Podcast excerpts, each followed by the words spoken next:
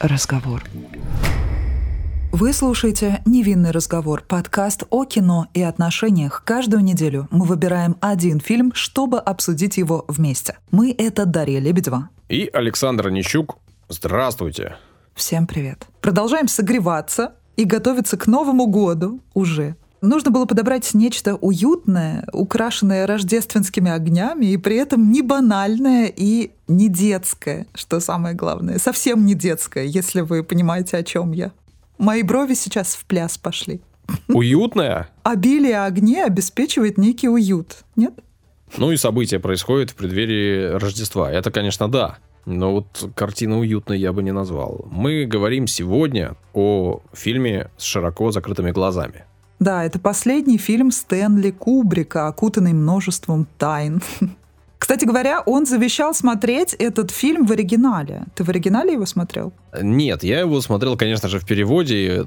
У меня была возможность посмотреть его с несколькими. В дубляже? Ну, там был и дубляж, и несколько вариантов перевода. Угу. Выбрал я в итоге дубляж, наверное, такой самый классический. И с ним и посмотрел. Ты его пересматривал или смотрел впервые? Традиционно для нашего подкаста я его смотрел впервые, хотя фильм вышел в 99 году. Ты действительно уже сказала, что это фильм Стэнли Кубрика, и он до премьеры не дожил.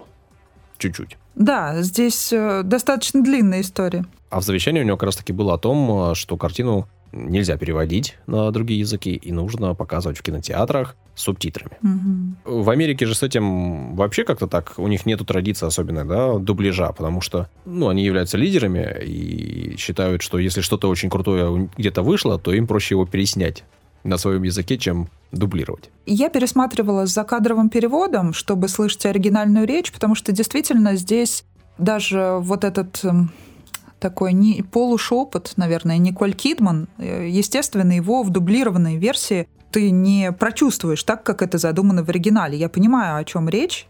Главные роли в картине сыграли Том Круз и Николь Кидман, которые в то время были супругами. Что ты знаешь об этой парочке? Так, э, что знаю? Знаю, что как раз-таки после этого фильма они супругами пробыли не слишком долго. Да. Поговаривают, Я помню что... себя в это время. Это вот как раз самое-самое начало вот этого периода MTV, когда я начала более-менее осознанно смотреть какие-то звездные новости, и я помню как раз ту новость, это 2001, по-моему, год, да, когда они расстались, по-моему. И они идут по какой-то красной дорожке, это мои детские воспоминания такие, э, и у Николь а, да, это были кадры из их совместной жизни, а потом спрашивают отдельно у Николь спустя какое-то время, как она себя вообще чувствует. И она такая говорит, ну, видно, что она будто бы еще в него влюблена. Но она говорит так специально, чтобы его задеть. Наконец-то я могу носить каблуки. Я почему-то это так хорошо запомнил, думаю, ничего себе, какая она дерзкая. Зачем она так сказала? Мне помню, я, это прям отлегло меня. Представляешь, я об этом 21 год помню. Ну, это ведь э, такая байка, что Том Круз, э, не знаю, насколько она правдивая, но об этом уже много говорят, что Том Круз такой человек, который очень трепетно относится к тому, как он выглядит на публике, и о том, как э, его снимают в фильмах, и что если, в принципе, смотреть его фильмы и не знать, какого он роста, то так и не скажешь, что он совсем-совсем невысокий. А поэтому, наверное, да, девушка, которая как минимум не ниже его, была вынуждена ходить без каблуков. Ну, я про Николь Китман. Ну, ну, еще просто есть легенда, что их развели саентологи, и на самом деле они будто бы еще испытывали друг другу сильные чувства то понятно, почему есть желание друг друга задеть после расставания. Но об этом про саентологию чуть позже. Пока все-таки, я думаю, э, стоит поговорить о самих актерах. И вообще, у тебя есть любимые роли у Тома Круза и Николь Кидман? Ну, не знаю, Николь Кидман много, где хороша, и мы с тобой уже тоже обсуждали фильмы с ее участием, и она там была прекрасна. Да, она у нас была. В принципе, она хороша и в сериалах, и в фильмах, и сейчас хороша, и тогда была хороша. Она австралийская, да, актриса из Австралии родом, но при этом она очень давно в Голливуде и, в общем, одним из лиц Голливуда, как э, по мне, является. А Том Круз ну, не знаю, такой герой боевиков нового формата, да, новый Джеймс Бонд, и не знаю, я не, не поклонник, не фанат. Говорил тебе когда-то, что мне с ним очень понравилась в ранние студенческие годы картина «Ванильное небо». Угу. Ну, она многим нравилась в подростковом возрасте, это я помню. И, ну, кстати говоря, вот когда я была маленькая, я помню, было модно задавать вопрос, кто тебе больше нравится, Том Круз или Брэд Питт? И я такая, тогда мне казалось, что мне больше нравится Том Круз, хотя что я о нем тогда знала, да, кроме вот каких-то отрывков и вообще абсолютно фрагментарных каких-то знаний о нем. Но мне казалось, что он мне тогда нравится. Вот сейчас я пересматриваю с ним, думаю, чем он мне нравился вообще тогда? Ничем он меня не привлекает вообще никак. А Николь мне больше всего нравится, наверное, в Мулен Руш, где она с Эваном Макгрегором. Кстати говоря, мы недавно ее у Лантимуса обсуждали, и она там тоже играла жену врача, по сути дела. Но там она тоже врачом была. То я про убийство священного оленя говорю. А здесь а, она сама не врач. Но муж у нее как раз-таки Том Круз э, в образе врача да. предстает. Если говорить о самом Кубрике, что ты знаешь о нем? О ну, что я знаю? Знаю, что это культовый режиссер, о котором э, очень много и очень часто говорят, очень часто называют его картины, и к ним делают отсылки, о них говорят, и, понятно, часто упоминается там цельнометаллическая оболочка, сияние не знаю, «Заводной апельсин». Это картины... Ну да, обычно было модно э, говорить всем каким-то нестандартным людям, которые хотели такими казаться, необычным, которые хотели выделиться. Я помню, в моем подростковом возрасте все говорили, что они любят «Заводной апельсин» фильм. Я еще обратил на это внимание, думаю, да что же вы все одинаково отвечаете. Знаешь, как моя любимая книга «Мастер Маргарита», мой любимый фильм «Заводной апельсин». Я думаю, понятно. Ну, думаю, ну ладно, все с вами ясно. Но «Сияние» — это классика, действительно. Ну и с широко закрытыми глазами тоже классика. Это экранизация новеллы о снах, про которую, мне кажется, вообще немногие знают. Она в первой четверти, по-моему, была написана прошлого века, и про нее поговаривали, что она не подлежит экранизации даже. Ну, это вот то же самое, как про мастера Маргариту говорят, вот что-то подобное, да, что типа слишком много образов там поэтому сложно экранизировать, но Кубрика это не остановил, конечно же. Он а, приобрел права на экранизацию в 1968 году еще, то есть задолго до того, как он начал работать над картиной непосредственно. Фильм снимали в какой-то секретной обстановке, никому нельзя было говорить о том, что эти съемки проходят. Ну, в общем, как мы уже с тобой сказали в самом начале, спустя четыре дня после окончания работы над монтажом фильма в 99 году Стэнли Кубрик умирает. Есть тоже э, всякие конспирологические какие-то теории на этот счет. В общем, но это все тоже граничит с каким-то бредом. Да, ну, я признаю, что, как, в общем, и всегда, практически ничего я у Кубрика не смотрел. Пытался я, причем пытался несколько раз э, смотреть 2001 год «Космическая Одиссея», потому что я большой фанат э, всего космического и, наверное, почти все что есть, угу. посмотрел. Я была уверена, что ты смотрел этот фильм. Ну и как тебе? Ну, я его пытался смотреть. Я его так ни разу не досмотрел до конца. Вот подумал, что нужно все-таки попробовать еще раз, потому что последний раз это было лет 10 назад. Ну, как-то вот прям, ну, совсем, совсем скучно, совсем неинтересно, совсем э, медитативно. Ну, понятно, что там фильм 68-го, что ли, года.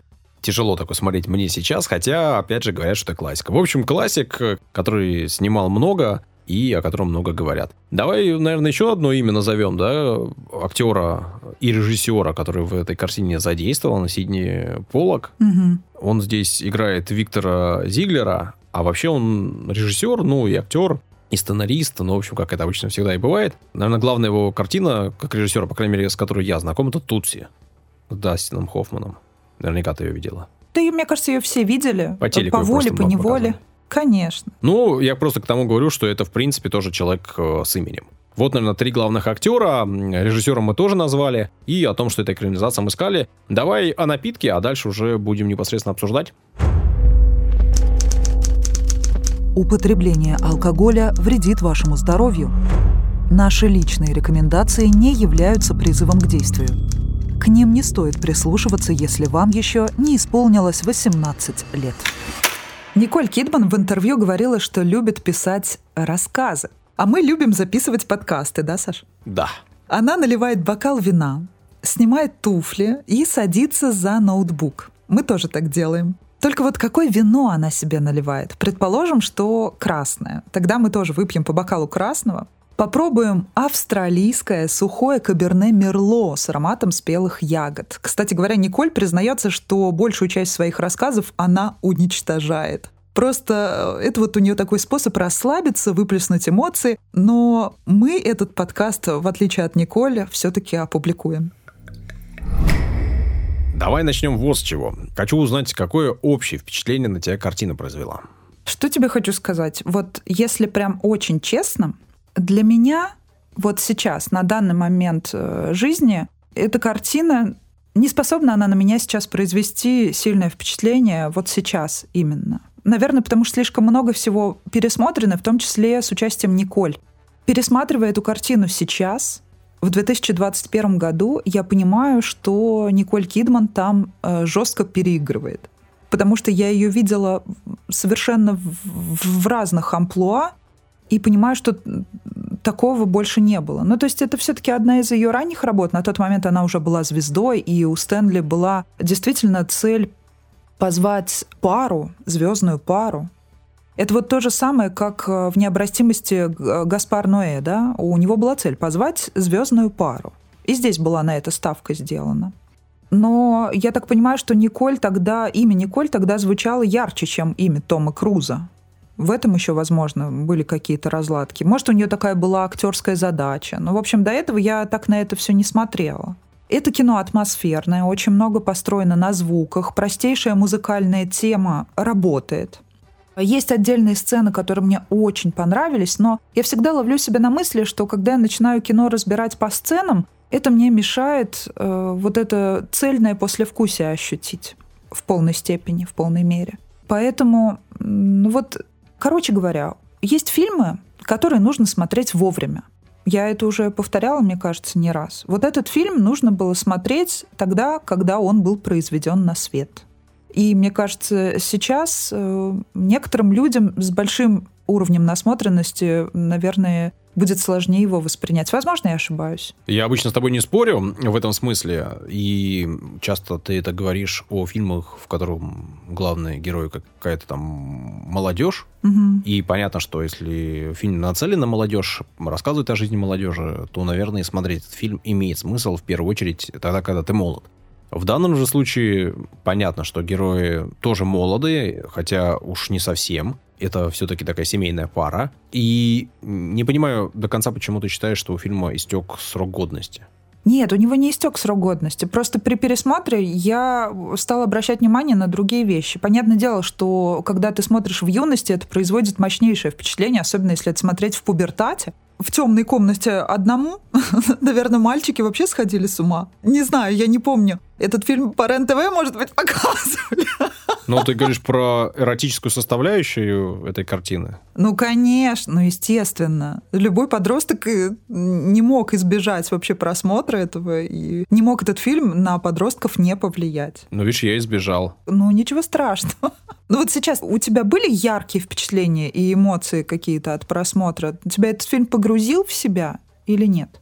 Ну, вот я как раз хотел э, об этом и сказать, что, наверное, если картина в принципе о взрослых людях и нацелена на взрослую аудиторию, но по прошествию времени она смотрится как-то не цельно, вызывает у тебя или у любого другого зрителя какие-то не слишком яркие эмоции, не погружает, наверное, это говорит о том, что эта картина не слишком хороша. Нас с палками забьют за это. Да, ну... Если мы так скажем. И, возможно, просто какие-то картины поднимают о себе большую волну разговоров и аплодисментов море лишь потому, что они были сняты в определенный момент с определенными людьми, определенными людьми и актерами, и режиссерами, и компаниями. Нет, на, на, на тот момент, на момент создания это была новаторская работа, совершенно новаторская. С этим вообще никто не спорит. Все эти режиссеры, Кубрик, Линч, э, Спилберг, это просто махины величайшие какие-то, которые... Это именно те американские режиссеры, которые сделали кино наполненным новейшими техническими средствами, которые до этого никто не использовал. Это понятно. Но это было уже практически четверть столетия назад. А чего здесь технического, сложного и навороченного? Вообще ничего не увидел. Никакой технологичности в этой картине не узрел. Но здесь интересная работа с цветами, вот с этим контрастом красного и синего, потом работа с подсознанием, очень э, такая серьезная проведена. То есть, если обращать внимание на детали, то ты будешь э, эту картину видеть иначе. Ты будешь понимать, где заканчивается вот эта грань сна, начинается реальность и наоборот, потому что это же об этом. О чем эта картина вообще, в принципе? Это картина, в которой муж и жена потеряли друг другу интерес. У них начинаются, естественно, ссоры, на этой почве. Они хотят каким-то образом разнообразить свою жизнь, и здесь как раз фантазии, именно вот эти экранизации, да, книги о сновидениях, о, об их силе, о том, что снится женщине и что в реальности делает мужчина, например, здесь, это просто полностью фильм, построенный на образах, которые ты воспринимаешь так, как только ты можешь их воспринять. Нет э, двух людей, которые будут рассуждать об этом фильме одинаково. В этом его сила. То есть э, здесь абсолютный полет э, твоего воображения и фантазии. Вот это мощь, да, это правда. То есть этот фильм нужно смотреть непременно одному, чтобы погрузиться вот в это состояние. В общем, скорее всего, я, я не думаю, что этот фильм подлежит пересмотру. Вот так, наверное, и такой бы диагноз я поставила. Это фильм впечатление мощное, которое ты просто сохраняешь на долгие годы, и пересматривать, может быть, не всем его нужно. Ну, я думаю, что я его пересматривать не буду. Я в этом была убеждена. Я точно знал, что ты так скажешь. Но, знаешь, есть легенда, что Кубрик вдохновлялся балом сатаны, который устроило семейство Ротшильдов. Я об этом рассказывала в нашем подкасте «Втором трех историях» и достаточно подробно. В общем, в декабре 1972 года во французском поместье Ротшильдов прошла костюмированная вечеринка иллюминатов. И на тот момент в нее пригласили известных актеров и художников. Э, оформлял это все эскизы, рисовал Сальвадор Дали. И как указывал, вот что в чем интерес, да, как указывал барон Дерет, Кубрик использовал часть вот этих ритуалов из бала Ротшильда, да, в своем фильме «Широко закрытыми глазами». Но он был снят в 99 году. Да, мы видели вот эти, значит, э, ритуалы тайные, сексуальные оргии, всякие псевдорелигиозные ритуалы, но если быть внимательным, и обратить внимание на то, что я говорила в начале, права на экранизацию книги Кубрик приобрел на 4 года раньше этого бала, да, который состоялся. А фото бала сатаны, да, Ротшильдов, были слиты в прессу в конце 70-х. И кто кем вдохновлялся, на самом деле, вообще непонятно. Можно фантазировать также. Но, конечно же, он мог взять какие-то образы оттуда, да, вдохновиться, потому что творческие люди вдохновляются любой мелочью, совершенно какими-то э, самыми неожиданными деталями, ярчайшими событиями. Поэтому, я думаю, тут какая-то вот ментальная коллаборация произошла в этом смысле. Ну и вообще как раз в то время зарождались все эти какие-то общества, значит, оккультные обряды, было популярно вот это вот все, вообще сам, само понятие таинства, тайны и так далее. Одна из самых ярких сцен фильма сопровождается, значит, фразой героя, который танцует с героиней Николь Кидман, почему красивая женщина предпочитает быть замужем, хотя может заполучить любого мужчину в этом зале. Ты обратил внимание на эту фразу? Как ты к ней отнесся? Ну, я ее помню, но эта мысль не особенно получила продолжение в развитии картины, поэтому не акцентирую на нее внимание. Но, коли задаешь вопрос, я тебе отвечу. Да как, э, мне кажется, тут же все очевидно. У женщин и мужчин разные задачи биологические. Поэтому мужчина задает вопрос, исходя из своей точки зрения. Ему нужно как можно больше разных женщин а, заполучить в сексуальные партнеры. И в этом смысле у женщины больше возможностей, и действительно красивая женщина на этой вечеринке может соблазнить любого мужчину, и не одного, и не раз. Но такой вопрос задавать женщине странно. Да слушай, мне кажется, эта фраза просто, это не более чем такой наглый, грубый подкат. Не, ну там чувак очевидно подкатывал, там он все, что он говорил, это все вместе было гру- грубым и наглым подкатом и э, неприкрытым э, желанием увести ее наверх на часок. Да, причем она так игриво себя вела, но он ведь вообще совершенно не сексуальный какой-то. как бы он ни старался, это вообще так все странно выглядит на самом деле. Очень забавно. Ну, Даш, ну ты, ты говоришь и рассуждаешь, исходя из своих вкусов. Может, кому-то кажется, что он очень даже такой импозантный, э, взрослый, седовласый, высокий, стройный. Ну, не знаю. И, кстати, я обратила внимание, вот э, сейчас многие э, фильмы и многие даже сериалы, и в том числе есть один российский сериал, если кто-то заметил, э, напишите в комментариях, поняли вы, о чем я говорю или нет, заимствовали вот эту манеру общения и вообще вот подобную, вот эту сцену взяли как референс некий для своих экранизаций. Это ну, достаточно вообще популярная тема, мне кажется. Вот такая манера общения. Сейчас это модно. Вот действительно. То есть это какая-то нестареющая классика. Но для меня вот это сейчас уже невыносимо смотреть. Вот этот какой-то затянувшийся непонятный флирт, но очень затянутый для меня. Слишком долго. Вот это вот пере, переигранный какой-то. Я это уже не могу воспринять. Это просто что-то во мне произошло. Это не дело в кино там или... Взрослые люди ну, проводят вечер в принципе, им не очень-то и горит э, пойти наверх. Хотелось бы, наверное, но не то, чтобы это была единственная задача. Знаешь, как у молодежи. На вечеринке нужно обязательно кого-нибудь снять, говоря грубо. А здесь мужчина может провести вечер неплохо и танцуя с красивой дамой. А если получится с ней уединиться, так вообще хорошо. Так что, ну, они разговаривают, они флиртуют, они играют друг с другом. И это такая игра, которая, в принципе, нравится и одному, и второй что я не знаю. Ну, иногда, да, это... иногда вот достаточно только флирта, вот правда. Вот они играют. И этим стоит ограничиться. И вот, кстати, каково ей вообще чувствовать себя в роли жены врача, который ежедневно смотрит на и трогает женские тела? Вот это, конечно, такой сложный вопрос. Я бы, наверное, не смогла бы жить с таким человеком. Это говорит о том, что ты ревнива чересчур. Да, ну не, я бы не сказала, но это, наверное, какой-то предел мой. Ну, это работа у человека такая. И, наверное, не, не все девушки, которые к нему приходят, э, прекрасны. Да, но нам-то показывают, будто все это, и, скорее всего, ее фантазия. Ну, то есть... Что-то такое, да. При этом, ну, когда ты идешь к врачу, ты, скорее всего, болеешь, ты, скорее всего, чувствуешь себя не слишком хорошо и все остальное. Понятно, что кто, кто-то может туда пойти, чтобы соблазнить э, богатого, успешного, молодого и симпатичного врача. Но это же все-таки такая штука. Если ты богат, успешен и симпатичен, то тебя будут соблазнять и на работе, и вне работы ну, пытаться некоторые дамы. Ну и мужчины, соответственно, будут девушек также пытаться соблазнять. Так что тут не важно, врач ты или не врач, важно, насколько ты хорош и привлекателен. Кстати, по поводу привлекательности здесь э, все девушки как на подбор, да? Как будто просто э, э из лучших модельных агентств мира на тот момент собрали все самые красивые так, тела. полагаю, и есть. Да, да, и да. И было. И задумано, и говорится об этом.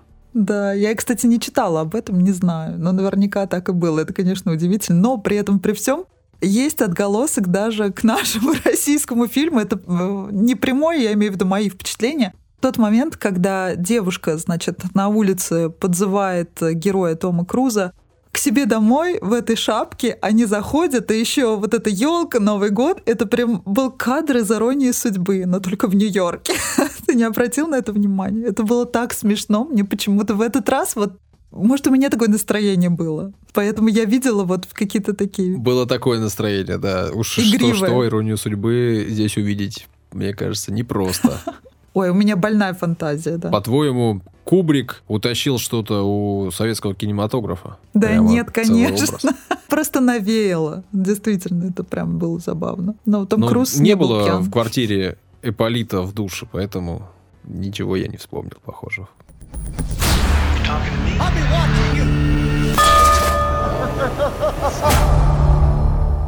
Ты, кстати, когда-нибудь входил куда-либо по паролю?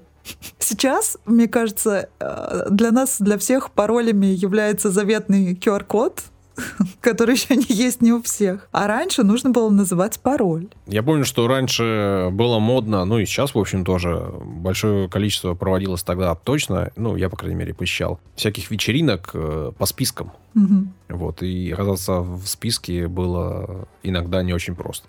А также по паролю, ну, это как-то не, не помню такого. По спискам, да. Ну да, я себя в качестве плюс один часто видела в этих списках, кстати говоря. Ну, видишь... Когда я ходила на концерты знакомых музыкантов, да. Я была... А я был С музыкантом, у которого было плюс 10. Ты хитроу. Кстати, сейчас значение фразы «мне нужен плащ с капюшоном и маска» звучит иначе, согласись. плюс пароль. Вообще совершенно иным образом все это читается, да. Ну, то есть это трагикомедия, это не смешно, но вот правда, ирония судьбы, вот честное слово. Даша, а ты бы рванула на вечеринку какую-то, где нужно быть в маске и в плаще по паролю? Но вот э, в условиях пандемии на оргии, конечно, не хотелось бы оказаться. Мне кажется, это прямой билет к QR-коду, хотя с другой стороны, даже не знаю. Но, кстати говоря, знакомы со многими людьми, которые не, не постеснялись бы оказаться на подобных мероприятиях. Но просто бал-маскарад, это, конечно же, интересно. Но знаешь что, я вот помню в детстве даже, когда... На, нам же это все прививают еще на утренниках в детских садах, да? Маска лисенка, зайчика. И все как-то это плавно превращается уже во взрослые игры. Но я помню, как было душно в этих масках. Ну, в них же невозможно. Ты помнишь, что этот Новый год? Какие-то всем раздают огромные кульки с конфетами. Вот эти невменяемые Деда Морозы с какими-то своими бородами, значит, с красными лицами, с них пот в три ручья течет. Эти снегурочки уставшие, странные мы в каких-то костюмах, кто снежинка, кто там еще кто-то в этих э, колготках, которые сползли гармошкой на ногах. Нам всем жарко, все с красными щеками, еще в этих масках. Это же ужас. А потом ты на мороз еще после всего этого выходишь, но счастливый, потому что тебе э, эти гусиные лапки насыпали ведро целое. Не знаю. Какие яркие воспоминания и эмоции. У меня что-то такого ничего нет в голове. Да ладно, ты что, на утренниках не был? То ли я не мучился, не страдал, колготки не сползали с меня, и видишь, поэтому нет таких ярких воспоминаний. И... Может, у тебя были капроновые? Не знаю, не знаю. Ну, какие-то были в садике, у всех были какие-то колготки, но я не помню никаких с них проблем затруднений, поэтому, видишь, и не осталось ничего яркого такого, чтобы мне жарко там было, холодно или вкусно, сладко после конфет, не знаю, не знаю. При этом ты сразу объединила всю вечеринку в плаще и в маске и оргию сразу. Я просто вряд ли бы даже вписался... Но это самый яркий момент фильма. Ну, наверное, хотя оргия какая-то такая, ну, вроде оргия, а вроде и что-то какая-то странная. Вроде в общем, какая-то непонятная вечеринка. Маловато трэша там было, да? Все слишком эстетично. Нет, но все очень эстетично и все очень непонятно. Да. Ну, то есть, типа, зачем так все сложно, если это просто оргия? Можно это как-то все То проще есть ты бы не вписался даже на бал, да? То есть ну, даже ну, как-то да. Не вот, не, я как раз бы точно не вписался бы на бал. Это уж прям однозначно. То так, чтобы куда-то ехать. А про оргию подзадумался бы, да? Понятно. Да нет, ну я просто говорю к тому, что я бы точно не поехал на куда-то в 2 часа ночи за город э, по какому-то паролю, не зная вообще ничего о том, что там будет. Как-то это странно. Понятно, что герой туда едет, наверное, от безысходности, да, у него дома жена, с которой они поссорились, которая еще ему наговорила гадости, и он едет, э, сам себя накручивает, э, придумывает себе то, чего, наверное, не было, непонятно, было или нет, но, скорее всего, не было, и, в общем, он себя э, в каком-то смысле заставляет туда ехать, да? Кстати говоря, вместо этой пары могли бы сниматься Ким Бессингер и Алек Болдуин. Вот что я забыла сказать, между прочим. И мы бы их видели в этих ролях. Это удивительно, но в какой-то момент э, Кубрик, видимо, передумал. Они же на тот момент тоже были, они до сих пор вместе, да? Не помню я вот этого, не слежу я за этими всеми какими-то разводами. А я не следил никогда поэтому не могу тебе да, ничего да, сказать. Да, слушай, я тоже. Ну, то есть вот только то, что было в... Специально не вычитывала, грубо в говоря. Вот если... Или как там назывались Ну, новости? да, да, тогда вот как-то это все обращал внимание.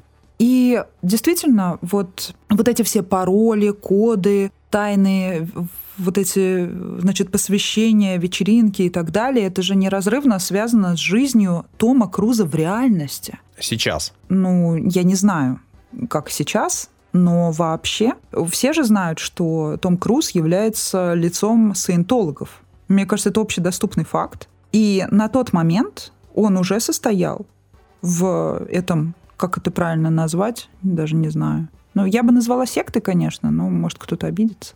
Считается, что именно саентологи развели Тома Круза и Николь Кидман, и смерть будто бы Кубрика тоже с этим связана. Ну, то есть для Тома Круза эта вся обстановка будто бы была близка. И все вот какие-то тоже вот непонятные тайные теории, они связывают его членство в этом а, обществе с их разводом и с, вообще всю эту ситуацию. То есть неспроста он все эти образы транслирует в фильме, то есть все это будто бы какими-то невидимыми цепями и паутинами связано. Это действительно интересно, конечно, когда вообще все окутано тайной, всем интересно людям. А какие образы в этом фильме транслируются? Что вообще в этом фильме показывается? Что это за общество такое? Ты что увидела? Слушай, на самом деле это собирательный образ, который просто очень красиво экранизирован.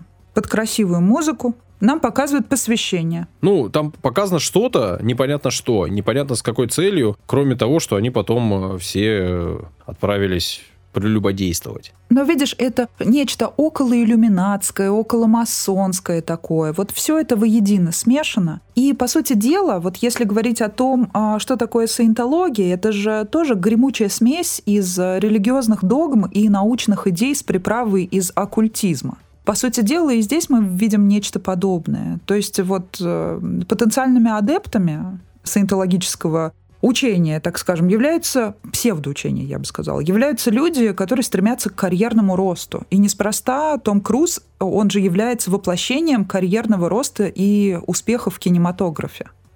Это отличный вообще способ популяризировать эти взгляды. И во многом эта секта использует маркетинговые ходы, том Круз, по сути дела, стал таким маркетинговым тоже ходом отчасти, наверное. Возможно, я ошибаюсь. Саентологи тоже любят аббревиатуры, не терпят критики, э, ждут лишь восторгов. Мы, конечно, не будем оценочные суждения никакие заявлять.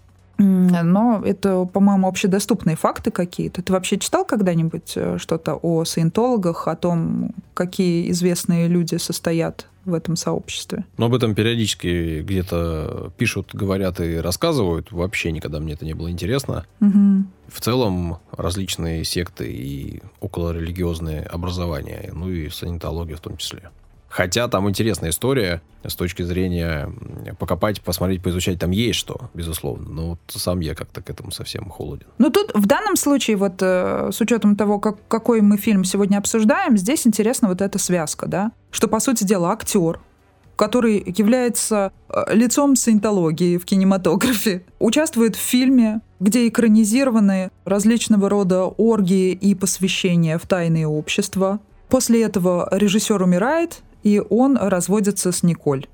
Поэтому здесь, конечно, можно покопаться, кому интересно, но я не думаю, что в этом есть что-то супер необычное. Все дело в наших фантазиях, в нашей голове, о чем, собственно, и снята эта картина.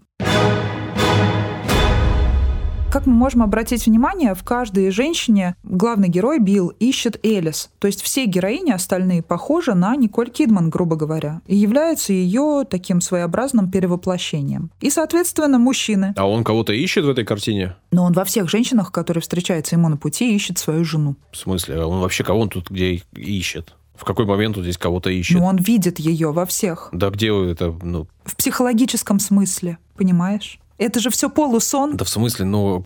Во-первых, давай так. Я вообще не понимаю структуру этого фильма. Ясно. И когда ты говоришь, что это полусон, и что это фильм о снах, и что он на... снят по книге о снах, угу. я что-то не пойму, а где тут сны? Здесь весь фильм о грани между сном и реальностью. Ну, а где тут грань? Где тут переход? Где тут вообще сны?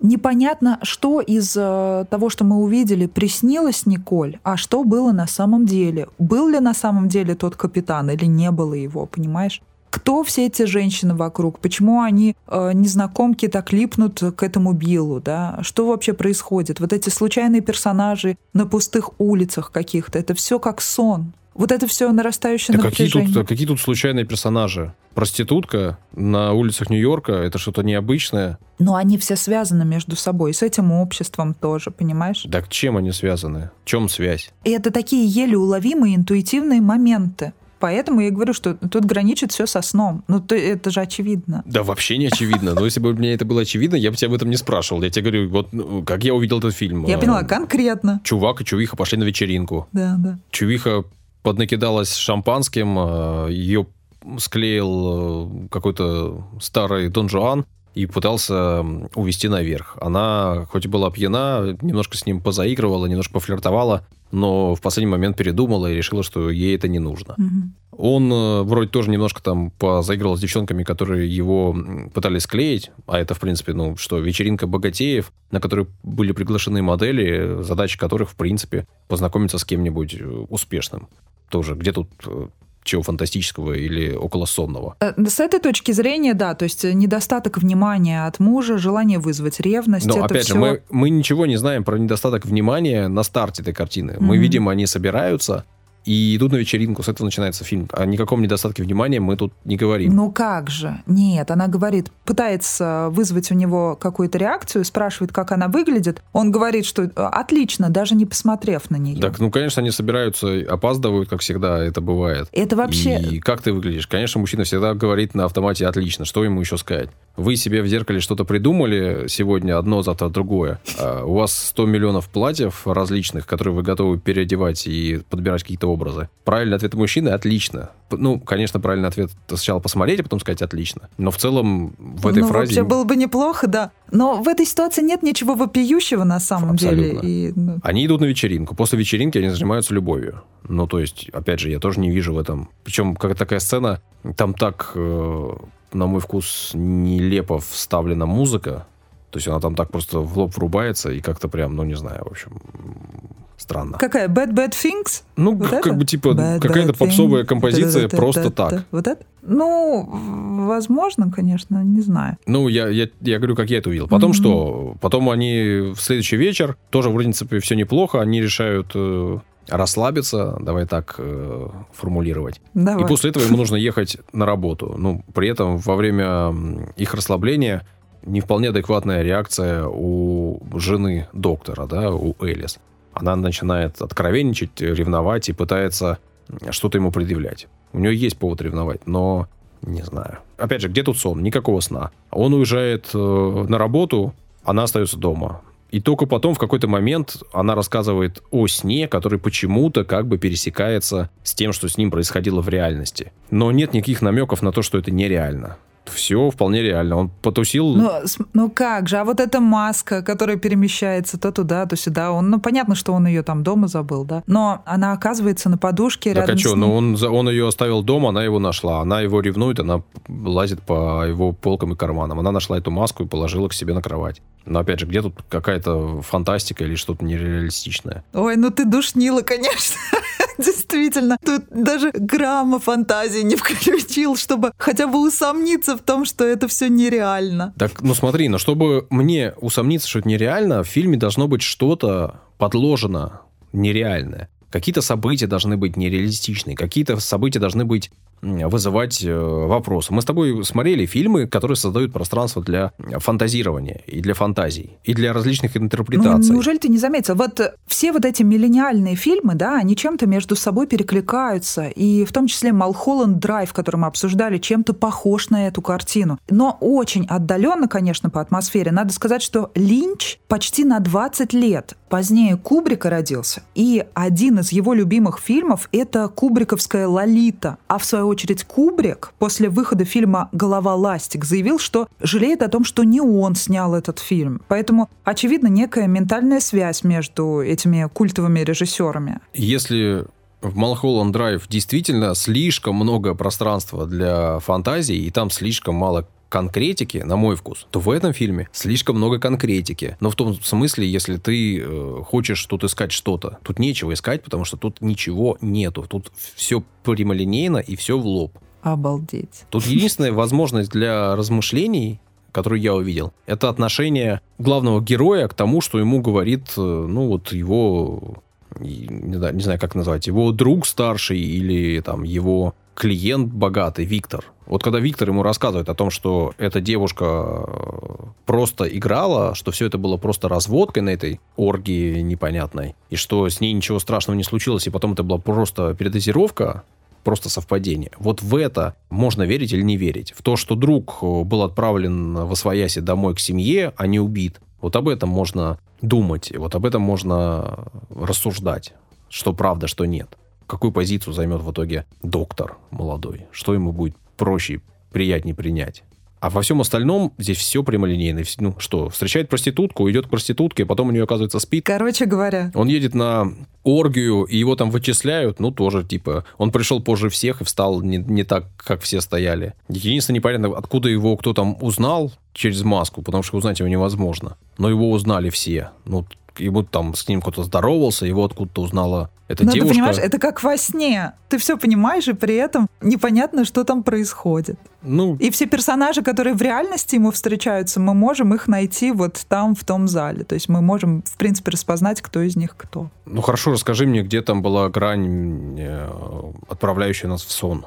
Где начинается сон, по-твоему? Ты ее можешь найти, как тебе привидится. То есть у них даже в комнате... Я тебя спрашиваю. Ну смотри, у них даже в комнате меняет. Я почему обратила внимание на технические вот эти составляющие приемчики всякие, да, со светом, с цветами. Меняется одежда, меняется настроение незаметным, причем образом так очень аккуратненько. Где, когда, в какой момент? Меняются цвета, вот эта подсветка а, в квартире у них. Вот когда появляется вот этот синий свет. Плюс цвет телефона, в зависимости от посланий тоже меняется цвет с белого на черный. Ну, то есть там эта игра, она во всем фильме. То есть вот эти элементы какие-то. Плюс вот эта женщина, э, в которой он видит спасение, да, в маске, вот эта красотка, которая появляется. Проводник его такой. Он видит в ней спасение? Он вообще не видит в ней спасения. Он говорит, пойдем э, на кровать. Но он в ней ищет жену свою. Да где это Ему показано? везде мерещится его жена. Да как же? Ну, с неужели чего ты не ты видишь? это берешь? Актеры специально даже так подобраны, что они похожи друг на друга все. Ты не обратил внимания? Ну, типа, высокие, стройные, то ли блондинки, то ли рыжие. Ну, они даже лица у них похожи. Там все женщины похожи на Николь. Ты это не обратил на это внимание? Ну, знаешь, если ты высокая, стройная, светлая девушка, то на тебя достаточно много похожих. Так же, как ты и высокая, стройная брюнетка. Ну, и ты знаешь, можно найти похожесть. Ну, они чем-то похожи, они все в одном образе. Условно говоря, ему нравятся девушки в этом образе, и он с ними пересекается. При этом модели, которые на вечеринке вообще не похожи на нее. Вообще не рядом даже. А он с ними как раз таки заигрывает. Он как раз с ними собирается идти до радуги. А, ну это- они какие-то очень фрагментарные. Я говорю про основных вот этих вот самых ярких женщин, которые выделяют и крупными планами. Я не понял двух вещей в этом фильме. Я не понял, откуда девушка в маске узнала его, и кто эта девушка в маске, я вообще не понял. От- Знакомы они, не знакомы, что она вдруг его хочет спасти, и вот это вообще непонятно, никак это не объясняется. Это вроде бы не та же девушка, что была с передозировкой на старте. Я думал, это она. Ты понимаешь, тут и не нужно это выяснять. Это опять вот я почему сравниваю с Малхолланд Драйв. Это и не нужно выяснять. То есть это фильм полностью построенный на образах. Ты можешь это придумать себе в голове, как тебе будет комфортно, для того, чтобы выстроить свою какую-то линию, для того, чтобы себе что-то объяснить. Вот и все. Это чисто фантазийная история. Как я могу себе что-то придумать, если я вижу, что это не та же актриса? Если я вижу, что это другая девушка? Как я себе могу это придумать или не придумать? Весь фильм о переломном моменте в истории конкретной семьи, о единственном каком-то И Конфликт. в чем переломный момент? Ну, то есть э, семья из мужчины и женщины существует. У них вдруг начинается какая-то м, проблема, там, очевидно, сексуального характера в какой-то определенный период жизни. И все это связано с этим. Почему это очевидно, Даш? Ну, а как? а, Ну, по-моему, это очевидно. Ну, в смысле, но они пришли с вечеринки, и у них все хорошо. Под музыку, как я уже сказал.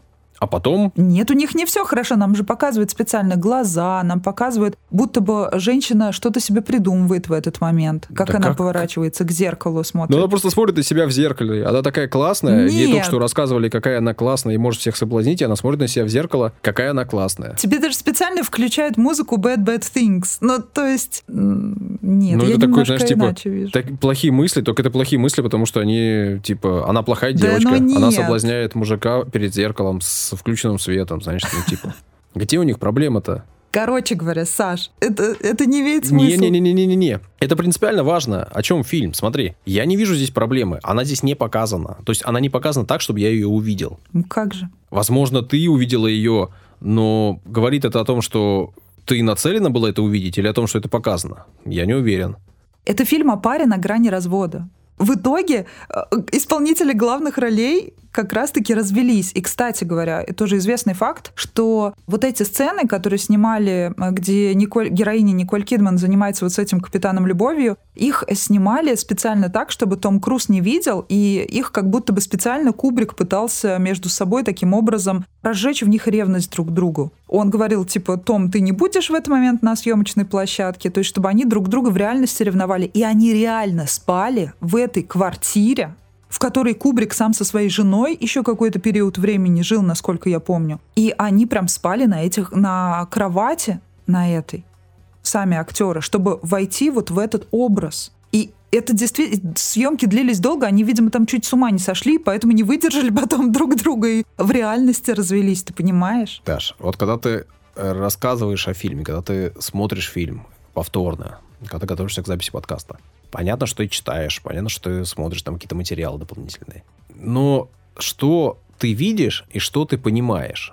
Ну, что ты сама увидела, и что ты понимаешь, что режиссер да хотел Я просто жить. вижу, слушай, я мыслю образами, ты понимаешь? Мне, мне не надо долго смотреть, чтобы я понимала, что это все построено на образах. Так... Я моментально это считываю и вижу в этом вот это непонятный переход между реальным и нереальным. Он, все режиссеры с этим играют, абсолютно все. Никто тебе не хочет ничего понятного представлять. Все хотят, чтобы ты что-то додумал. В этом и сила самого гениального кино, понимаешь? Поэтому... Нет, не понимаю. Я понимаю, когда мне дают пространство для воображения, и понимаю, когда мне пространство не дают. В этом фильме пространство для воображения лично мне не дали. В этом фильме мне все показали. А все, что не показали, мне не объяснили ни, никак. Мне не объяснили ее сон, который просто пересказывает события его ночи, но с ее участием. Че, к чему, почему, зачем.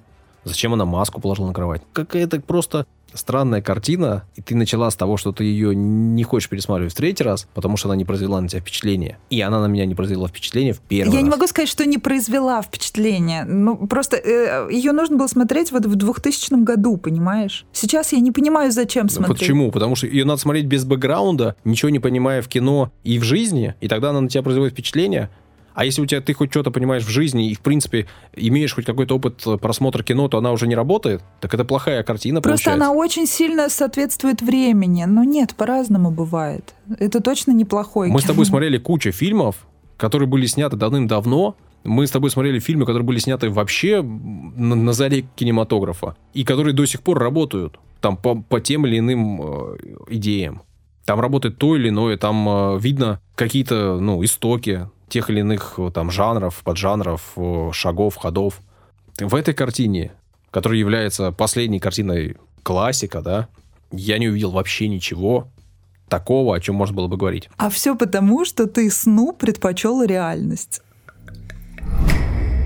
А что увидели вы в этой картине? Реальность или сон? Напишите, пожалуйста, в комментариях, как давно вы ее посмотрели, будете ли пересматривать, как вам Николь Кидман, любите ли вы Тома Круза, какие фильмы Кубрика вы предпочитаете, и, возможно, вы нам посоветуете что-то неожиданное, и от чего мы точно придем в полнейший восторг, и это будет э, для нас чем-то сверхъестественным, и Саше главное, чтобы понравилось. Это самое главное. Пишите, рекомендуйте, можете еще на Патреоне нас поддержать. Мы вам за это скажем спасибо.